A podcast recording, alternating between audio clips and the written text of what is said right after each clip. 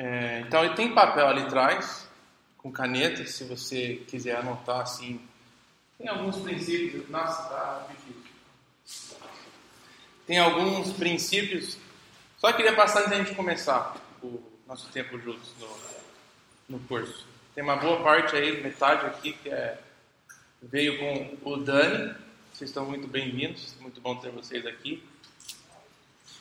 Nós temos também uma segunda parte da turma que está programada a vir participar com a gente semana que vem. É, então teremos um grupo cheio, relativamente falando.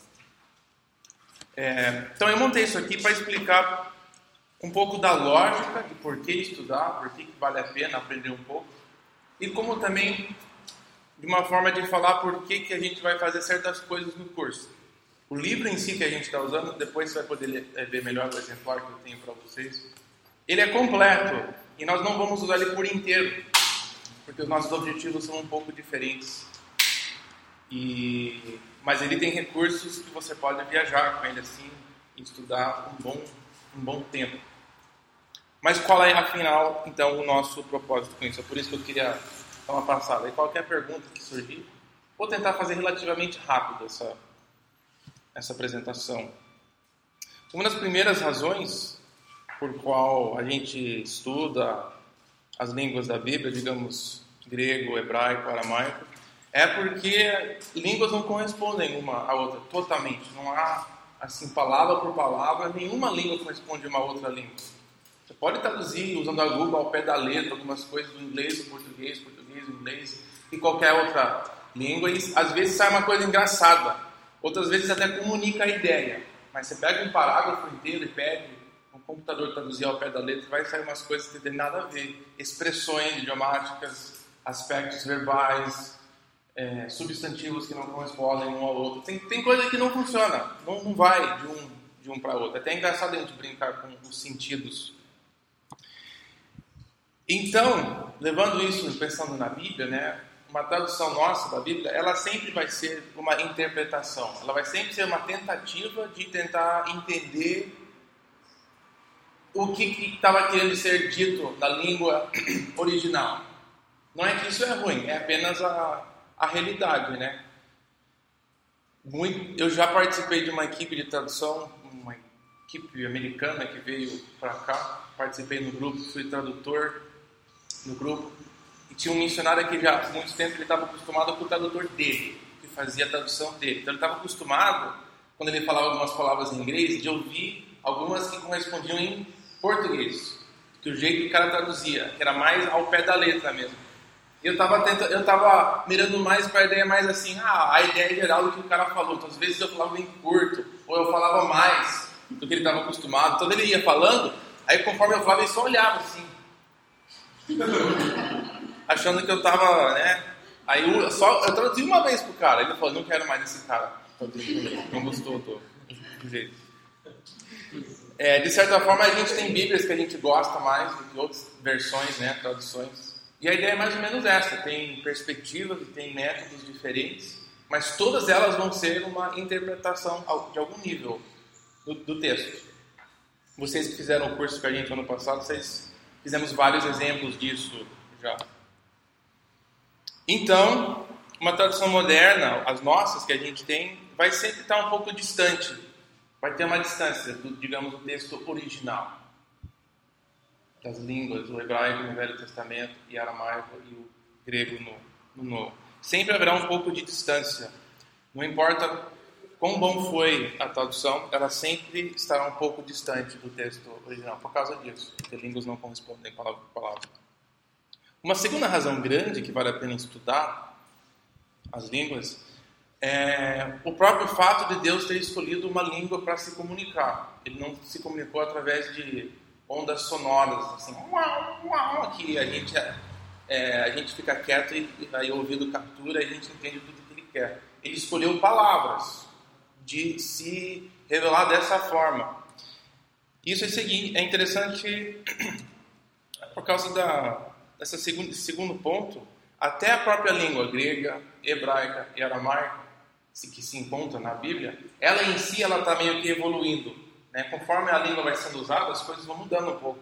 Se a gente olhar para o dicionário de hoje e comparar com de 20 anos atrás no português em si, tem coisas que não tinham lá, por causa da internet, por causa do, do texting, as coisas que a gente tem agora do, do zap, zap, que não tinha antes e agora vai modificando até o jeito que a gente comunica. E é semelhante com as línguas antigas. Hebraico, por exemplo, ela não é a língua mais antiga do mundo. Ela faz parte de uma família de línguas semíticas, de uma região só. E ela desenvolveu, na verdade, do aramaico. O aramaico é um pouco mais antigo. Ela é uma, é uma evolução, digamos, do aramaico, do ambiente local dele. Então é interessante que Deus escolheu, eu quero essa língua, eu quero a língua nesse momento na história. Que na, no Velho Testamento, né, nós temos um, um bom. É, começando com Moisés, mil, 1500 anos, digamos, Moisés escrevendo o Pentateuco, com profetas mais tarde, pós-exílicos, escrevendo, né? Mil anos de história, e a língua vai mudando, o jeito de você falar, a gra... preciso começar a dizer, uma coisa a gramática vai desenvolvendo, a construção de verbos é diferente. Então, Deus foi bem específico. Eu quero essa língua nesse momento, eu quero que essa forma represente o que eu quero falar. Até mesmo Velho Testamento em hebraico e o Novo em grego. Deus falou: quero uma outra língua que vai comunicar a mensagem do meu filho. É interessante pensar que Deus foi extremamente específico nesse sentido. É, exatamente isso. O negócio está me antecipando. Como se eu tivesse feito ele. Tá. Então, uma ter é terceira agora, né? Que a gente está falando. Acho que eu tenho cinco razões, só para você saber aonde que nós estamos.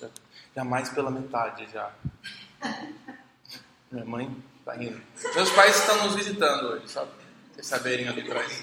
São gente muito legal. Dá um apoio moral para mim, que às vezes eu entro em depressão no meio desses, dessas palestras e cursos de uma ajuda. É horrível que hoje eu decidi escolher gravar isso aqui. Né? Então, se você assim tá com vergonha, ou vergonha não, preguiça manual das mãos, escrever, isso aqui eu acho que eu vou gravar e você pode ter acesso depois essas coisas. Tá, então, outra razão que vale a pena, a terceira razão que vale a pena é, compreender um pouco das línguas da Bíblia. É por questão de intimidade com a própria revelação de Deus. Deus escolheu aquela forma específica do tempo, é, né, desenvolvimento da língua. Então você tem um acesso à fonte primária do, do texto bíblico. Eu sempre penso que é, se a gente tivesse uma motivação mais forte, né, a gente teria talvez mais interesse de conhecer especificamente, né? Digamos uma família, família, é um familiar, não sei, digamos um pai, um irmão, um cônjuge que teve um acidente de carro e acorda falando outra língua, né? E vai morrer daqui dois dias e escreve para você uma carta na língua que ele tem na cabeça, né? É, você pode, talvez você pegue aquela carta e puxa, talvez eu eu, será que eu vou levar isso aqui alguém me dá mais ou menos a ideia que ele falou? Será que você ficaria, ah, tá legal, só me fala aqui mais ou menos o que ele disse? Ou será que você se interessaria e talvez aprender um pouco da língua para saber exatamente como a pessoa estava se comunicando? eu sei que isso não é uma ilustração perfeita com a Bíblia né, de Deus, assim, mas, mas a ideia eu acho que é mais ou menos esse, com conhecimento da, das línguas, a gente chega um passo mais perto, não necessariamente de Deus, a gente não se torna mais espiritual, mas praticamente no que ele quis dizer com uma palavra específica, né? Um exemplo, a palavra agape, que a gente escuta bastante no grego. O agape de Deus, um amor, não sei o quanto você já ouviu essa palavra sendo usada. Muitas vezes ela é até quase abusada, essa palavra, de dizer que ela é uma palavra muito especial. Mas a gente vai estudando grego e vai vendo os vários usos dela, como é que Deus usou essa palavra em vários outros momentos na Bíblia. Né? Como ela é especial e também como ela não é especial. É a palavra, em algumas situações, faz truco. É uma coisa muito forte. É... Então, aprendendo a palavra, a gente vai entendendo melhor o que é que Deus quer comunicar com certa palavra. Qual aspecto que ele quer enfatizar? Porque ele tem uma escolha. Ele escolheu uma língua, no momento certo na história, com certos sentidos bem específicos. Ele foi bem específico, ele não foi aleatório na escolha de línguas. Então, acesso a, a essa informação nos traz mais íntimo um pouco com essa comunicação. Não queremos confundir isso com necessariamente com Deus, mas apenas entender melhor o que Ele diz. Seria uma coisa que vale a pena se nós vamos ser pessoas que vai comunicar o que Ele disse a outros? É, esse outro ponto é, como qualquer coisa, o, o uso, o conhecimento de fontes primárias é sempre a vantagem, em qualquer área de estudo. Qualquer área de estudo, isso é um benefício. Especialmente vocês fazendo a faculdade teológica. Outra razão que eu acho muito importante, vale a pena estudar as línguas, é por causa do momento que a gente vive na sociedade moderna. E especificamente, estamos mais ou menos, especialmente na, na academia, na área intelectual, uma sociedade meio pós-cristã, né? em comparação, digamos, à era da Reforma, uns 300, 400 anos atrás. O elite, o, o lado meio que intelectual, está meio para fora, né? O, o mundo cristão, a cosmovisão cristã não faz, não é central nesse ambiente mais, o ambiente científico, filosófico e tudo mais. Tipo que eles avançaram, né? Já não precisam mais de religião. E isso é um problema que eles começam a questionar a credibilidade dos nossos textos sagrados. Todo mundo, toda religião tem um texto sagrado e a, e a nossa, a, a cristã é, é como se fosse igual a qualquer um, como se a Bíblia fosse igual a Corã, a Bíblia fosse igual a Bhagavad da vida dos budistas, ah, como se a Bíblia fosse igual às, às, à Bíblia do, dos Mormons, do Joseph Smith. É como se ele fosse no mesmo nível, apenas é uma escolha que você faz. Você foi criado nesse ambiente, então é assim, esses textos são que nem qualquer outro texto religioso.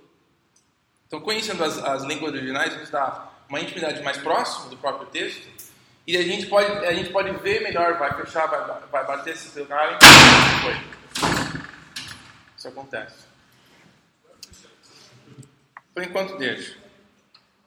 E, e a gente enxerga muito melhor como é distinto a Bíblia desses outros textos. Quais são as diferenças marcantes do nosso texto bíblico religioso e de outras um subponto nisso é que as escrituras são assim fundamentais para o evangelho, no que a gente crê, no que a gente segue, no que a gente vive. Sem a palavra de Deus não tem a proclamação da, da palavra, ela é a base. Sem a Bíblia a gente não tem autoridade para falar nada, ela é uma coisa objetiva. Elas são essenciais para a nossa fé. Tudo que a gente crê está resumido dentro desse livro, né? A gente não tem o o diário de Moisés, o diário de Jesus. A gente tem a Bíblia. Não temos né, as outras cartas que Paulo escreveu, nós temos as quais Deus preservou. Não temos um blog de Pedro aí na internet.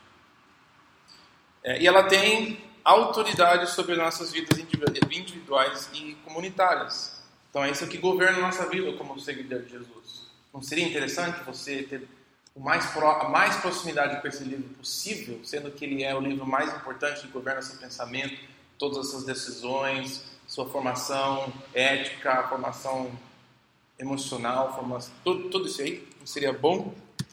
Sim, Dimas, seria maravilhoso. e no final, a palavra de Deus é essencial para a igreja cumprir a sua missão. A gente tá, temos uma missão que Deus nos deu e ela é o livro, né, que explica tudo. Então, ela é essencial nesse sentido que ela vai nos informar, nos direcionar, nos corrigir, tudo mais. Ela é muito importante. A quinta e a última razão, pelo menos de hoje, é que afinal nós temos uma pessoa que fica no final desse livro. O final de, das palavras que temos na Bíblia é de nós conhecermos uma pessoa. Ela foi o objetivo principal que Deus nos deu. Ela. Jesus mesmo diz isso em João 5 que tudo que foi escrito foi escrito sobre mim. Então, testemunha sobre a minha vida, a minha pessoa, o que eu vim fazer, o que eu faço e tudo, o que eu ensino. Talvez seja a maior razão que a gente deve estudar as línguas originais. Ou pelo menos tentar fazer o esforço de nos aproximar delas. nos dá um conhecimento da pessoa de Cristo. É, acabamos de falar isso. É interessante é que Deus, ele, ele coloca isso, né, em Provérbios, a gente vê isso, da responsabilidade da pessoa buscar o conhecimento, a sabedoria. Ela nos proporciona isso como se fosse algo que a gente consegue fazer. Tipo, tá aqui uma escolha. Escolha a sabedoria ou não. Né, a, busca do conhecimento não é uma coisa assim, ah, você tem que orar e pedir que Deus te dá. Isso, sim, isso faz parte. Mas a Bíblia deixa muito claro que tem passos que a gente toma. E uma delas é, você não vai entender a Bíblia se você não lê ela. É impossível. Alguém pode te explicar ela o dia todo, mas se você não lê ela, você vai conhecer o que alguém te falou sobre ela, não o que você leu e entendeu dela. Então cabe a nós a entender ela. Para que Deus nos deu, nos fez com cabeça, com cérebro, podemos pensar, podemos refletir, conversar, perguntar, criticar, duvidar, entender. E nos deu a, a Bíblia nessa forma, de uma forma com essas línguas específicas. Então cabe a nós a entender ela. Se a gente não entende ela, a maior culpa cai sobre nós na, na compreensão, né? Não é, não é culpa dele. Então nós temos essas três razões, ah, três, essas cinco razões por que estudar as línguas originais. E eu queria fazer um exemplo que ilustra muito bem esse último princípio, porque é o princípio que governa como que eu vou fazer o nosso curso aqui. Afinal, o objetivo nosso e meu vai ser seu, porque é meu, se você estiver aqui, é que nós vamos ter o alvo de conhecer a pessoa que está por trás do livro. Então, o alvo não é que você, que você saia daqui apenas memorizando as construções gramaticais do artigo em grego e do verbo e tal. Isso Ninguém vai, você vai chegar em casa, ninguém vai querer ouvir sobre isso. Ou as formas ou palavras interessantes, ou poder dar estudos e pessoas ficaram maravilhosas, maravilhadas com o seu uso de grego. É mais para a gente conhecer uma pessoa. Então tem detalhes que a gente vai pular no livro, nós vamos fazer um esqueleto do livro, nós vamos fazer o maior possível para a gente aprender a traduzir e trabalhar com tradução e sentir a língua. Não é tanto de saber todas as categorias, vai ser mais uma imersão. Foi isso que nós fizemos no ano passado bastante tradução, bastante trabalho com texto, que é um pouquinho mais chato, na verdade. É, a gente vai tentando fazer coisas que a gente não entende e vai engatinhando um pouco dessa forma.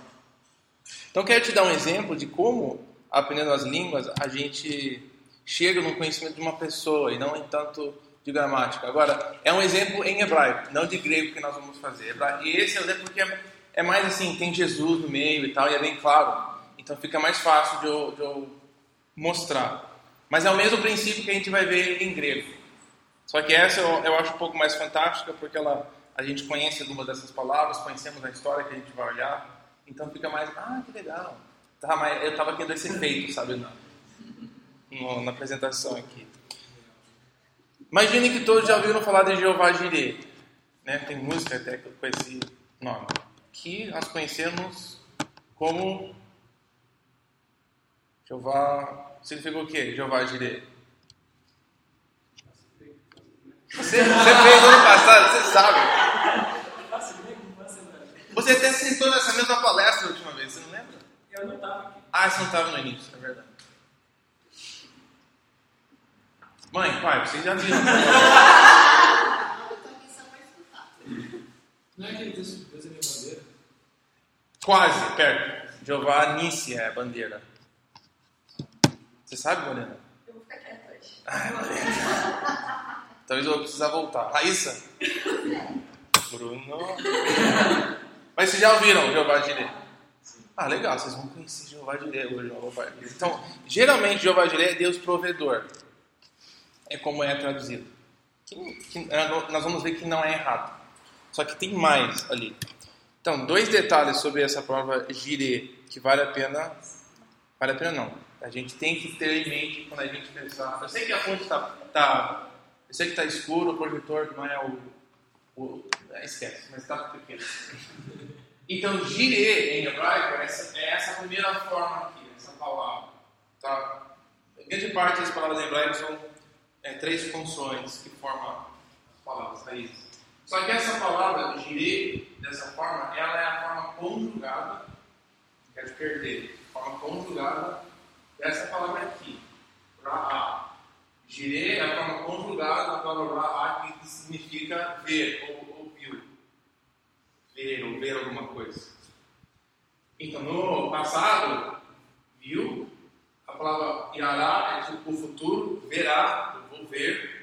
Então, ela é uma idioma, expressão idiomática. Ah, eu vou ver isso aí, vou providenciar isso. Essa é a ideia do, do proverá.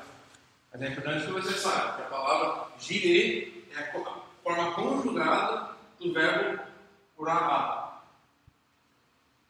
Agora, o que, o, que nos, o que complica um pouco é que nós temos uma palavra com a mesma forma, digamos, yará ou irei, é, só que essa não é a forma base, que significa temer. Então, a forma conjugada na forma ra'á é a mesma forma da forma base da palavra temer. Deu para entender? Nós temos duas palavras. Uma que é ver, e quando ela vai conjuga para o futuro, eu vou ver, ela tem a mesma aparência do que o, o passado da palavra temer. Nesse caso, temi. Deu para entender que nós temos uma palavra com a mesma forma, que ela pode ser duas coisas. Então, só de cara, Jeová Jireh pode ser Jeová é, temeu ou Jeová viu, digamos, né? Tecnicamente, poderia ser essas traduções. Tá bom. Ok. Agora, na história que isso é usado, é Gênesis 22, eu tenho a história aqui. Dá para vocês lerem? Aí? Então, vou ler, a gente lê a história e eu, essas, essas formas a gente vê na própria narrativa que ela é usada propositalmente, para vendo que para enfatizar a própria palavra, para a gente ficar olhando, literalmente para a gente olhar as palavras como elas estão sendo usadas. Ela chama atenção nas próprias palavras. Eu vou indicar no, no texto.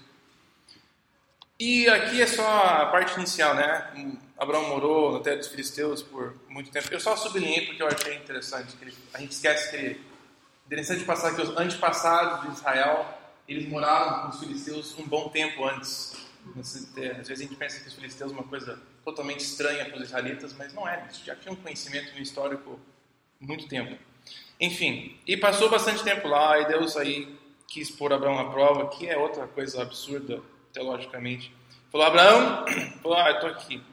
Então disse Deus, pegue seu filho, o seu único filho, Isaac, quem que você ama bastante, vai lá para Mória e sacrifique-o ali como holocausto nos montes que lhe indicarei. Coisa normal que Deus às vezes nos pede de manhã, né? De matar os, o irmão, o filho, o pai e mãe.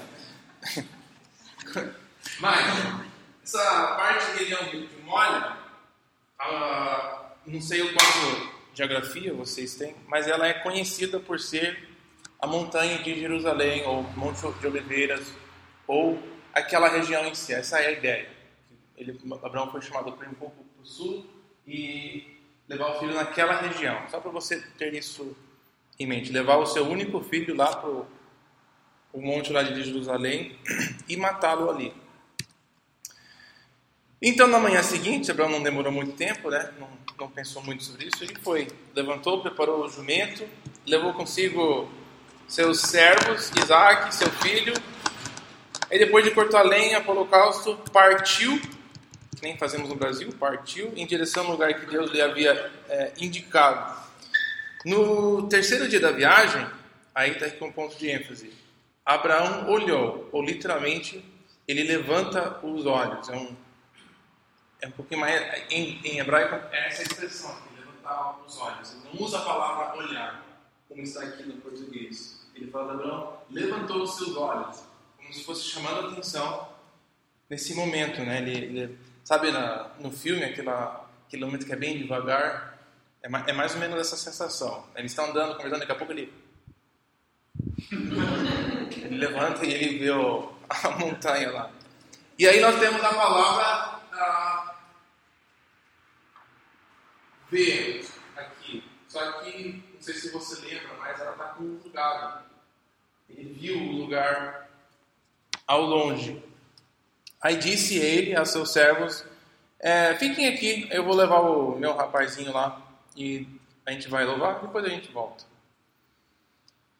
E muitos, muitos fazem grande caso do, do fato de que ele disse que voltaremos, né? Mas.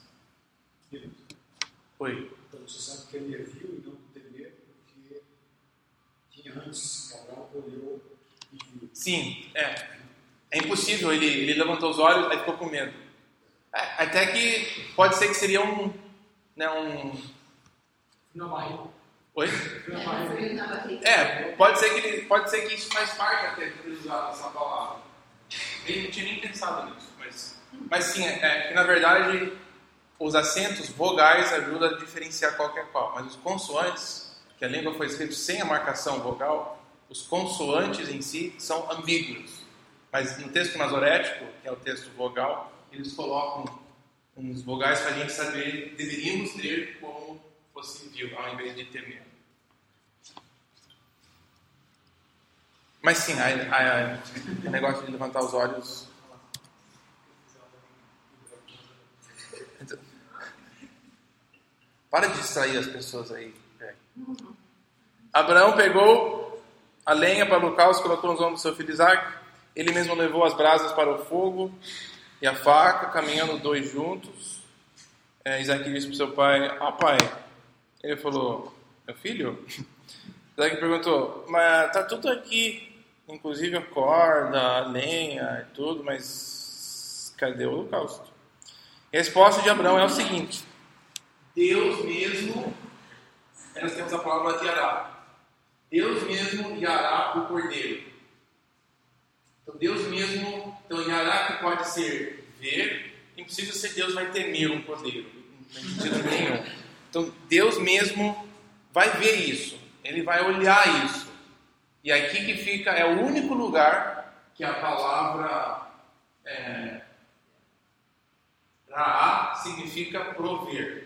Todos os outros usos da palavra Raá, com exceção de uma vez que, Deus fala com Davi, que é possível que ele fale, passar não, eu vou ver para mim um rei aí. É possível ter essa noção de pro- de proverá. Mas das, digamos, 600 vezes que essa palavra é usada no Velho Testamento, ela é sempre olhar. Então aqui você vê que é uma coisa um pouco a mais, né? De- Deus mesmo vai ver isso, ele vai ver o cordeiro. Pode ser traduzido providenciar, tem isso aí, área de prover, ou pode ser ele vai achar um cordeiro, vai encontrar, vai olhar para o holocausto, meu filho. E os dois continuaram a caminhar juntos. Então essa palavra já foi usada duas vezes, é interessante ela. Abraão olha, agora Deus está olhando, né? Aí quando chegaram no lugar que Deus havia indicado, Abraão construiu o altar, sobre ele arrumou a lenha, arramou seu filho Isaac e o colocou sobre o altar, em uma da lenha, estendeu a mão, pediu a faca para sacrificar seu filho. E aí o anjo do Senhor, do céu, aparentemente o anjo de Deus estava ali o tempo todo, né? Gritou lá, Abraão, Abraão! Talvez não foi bem assim, foi uma voz mais forte. É, ele fala, eu estou aqui, é bem aqui. Ele fala, não faça nada com o rapaz, disse o anjo. Não lhe faça nada. Aí ele fala, agora sei que você teme a Deus. De novo ele usa a palavra, você vê que ela está na mesma forma, Yará. A forma base da palavra temer. Então, Abraão viu, ah, Deus vai ver isso aí, e Abraão, agora você, a gente sabe que você teme a Deus. Não ver Deus seria estranho, né? Mas a gente sabe que você teme a Deus, porque não negou o seu filho, o seu único filho. Tem bastante historinha, bastante aplicação que a gente podia tirar desses textos que eu estou pulando, que eu quero que você veja essa palavra aqui. Então, não estamos fazendo uma exegese ou um estudo sobre esse trecho. Só apenas quero te mostrar o uso dessa palavra e como ela vai acrescentar o sentido dessa história. Novamente, Abraão então ergueu os olhos e viu, de novo essa palavra, ergueu os olhos e viu um carneiro preso pelos chifres de um arbusto. Foi lá pegá-lo e sacrificou como holocausto no lugar de seu filho. E aí Abraão deu àquele lugar o nome Jeová Jireh. Aqui que começa é, o entendimento sobre essa frase. Então eu eu deixei né, em mais forte aqui. O nome do lugar é Jeová proverá, ou Jeová Jireh. Por isso até hoje se diz no monte do Senhor se proverá. Jireh. Agora, na tradução, eu acho que eu peguei essa vida NVI. Você vê que a, a forma da palavra é a mesma. Né? Era, aqui é o Senhor proverá. Só que a gente chama de uma, de uma a verbo está ativo. Deus está fazendo alguma coisa. Só que você viu que nessa tradução aqui, ele fala: no monte do Senhor se proverá. É como se fosse aqui passivo, será providenciado. Né?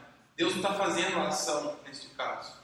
É que essa frase é meio difícil de, de organizar. Por exemplo, se eu falar, é que em hebraico não tem essa palavra aqui. Então, foi providenciado. No monte do Senhor. Aí, o que, eu vou fazer? O monte vai providenciar? Não. Então, vamos fazer a voz passiva. Aqui. Foi mais ou menos esse o pensamento, meio confuso. Então, nós temos várias possibilidades de tradução dessa frase. Fica bem ambíguo, quero te mostrar como é que ela pode ser traduzida.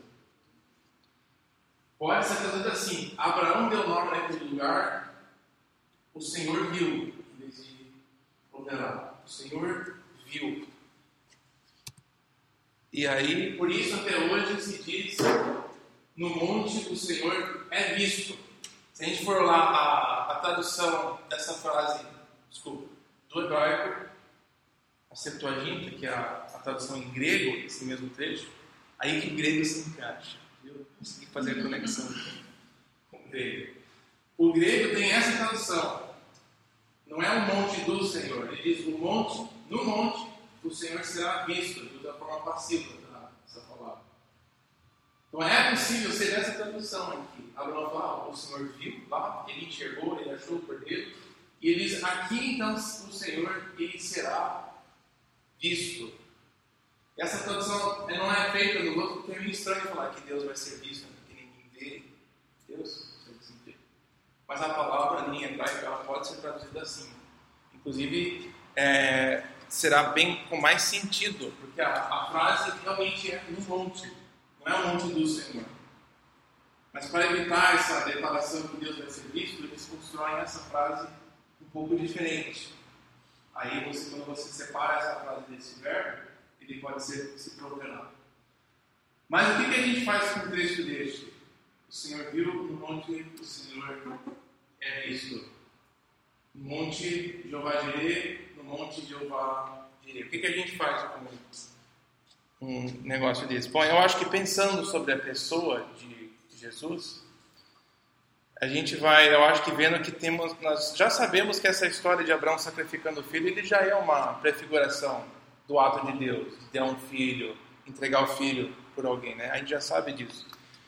E olhando essa possibilidade das palavras, eu acho que a gente vê dentro dessas palavras também essa possibilidade de que nesse monte Abraão está falando, sem talvez entender muito bem, ele fala aqui que talvez Jeová se mostrou como alguém que pode providenciar naquele momento. Na ato de obediência de Abraão, ele está declarando que Deus se tornou manifesto, ele providenciou o cordeiro, se manifestou presente no anjo, né? Mas muito mais do que isso, lá para frente, depois da crucificação de Jesus, a gente pode enxergar até o sentido mais profundo, que foi nesse monte, nessa região, que Deus literalmente foi visto numa, numa cruz, né? mais para frente. Jeová se mostrou para o mundo, uma forma de carne, numa pessoa, e eu acho que a, as palavras originais, elas abrem essa possibilidade de nós enxergarmos esse sentido na história. Não que ela muda a história completamente, ela apenas traz um outro grau de profundidade. Enxergar a história de Abraão e uma declaração tipo Jeová dele, não só como apenas Deus vai ver e vai resolver e providenciar, mas Deus será visto também neste momento. O final da história só vem aqui, isso tudo aconteceu porque Abraão obedeceu.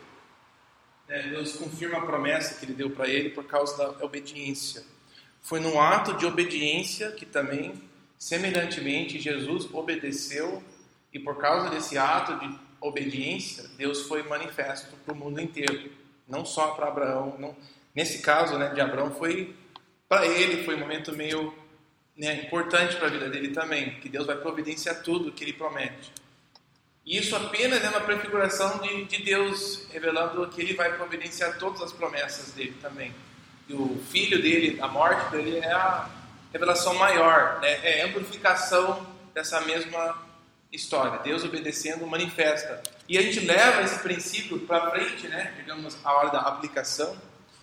Seria a mesma coisa com a gente. Quando a gente obedece na nossa vida, nossa obediência, ela manifesta Deus para o mundo. A nossa obediência a Deus é como a gente revela Deus para o mundo, através de atos de obediência nossa. Deus é visto, Deus é manifesto na nossa vida. A providência dele é visto, a, fidelidade dele é visto e a própria pessoa de Jesus é manifesto em nossa vida quando a gente faz a mesma coisa. Então, acho que o, o estudo da línguas ela facilita leituras desse tipo na Bíblia.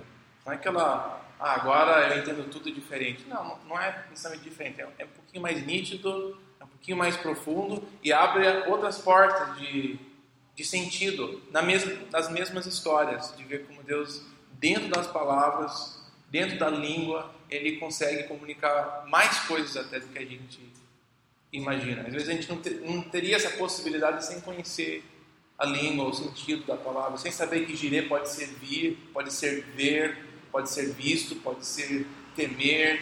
A gente não teria indicações no texto para prestar atenção nas frases e, e tal.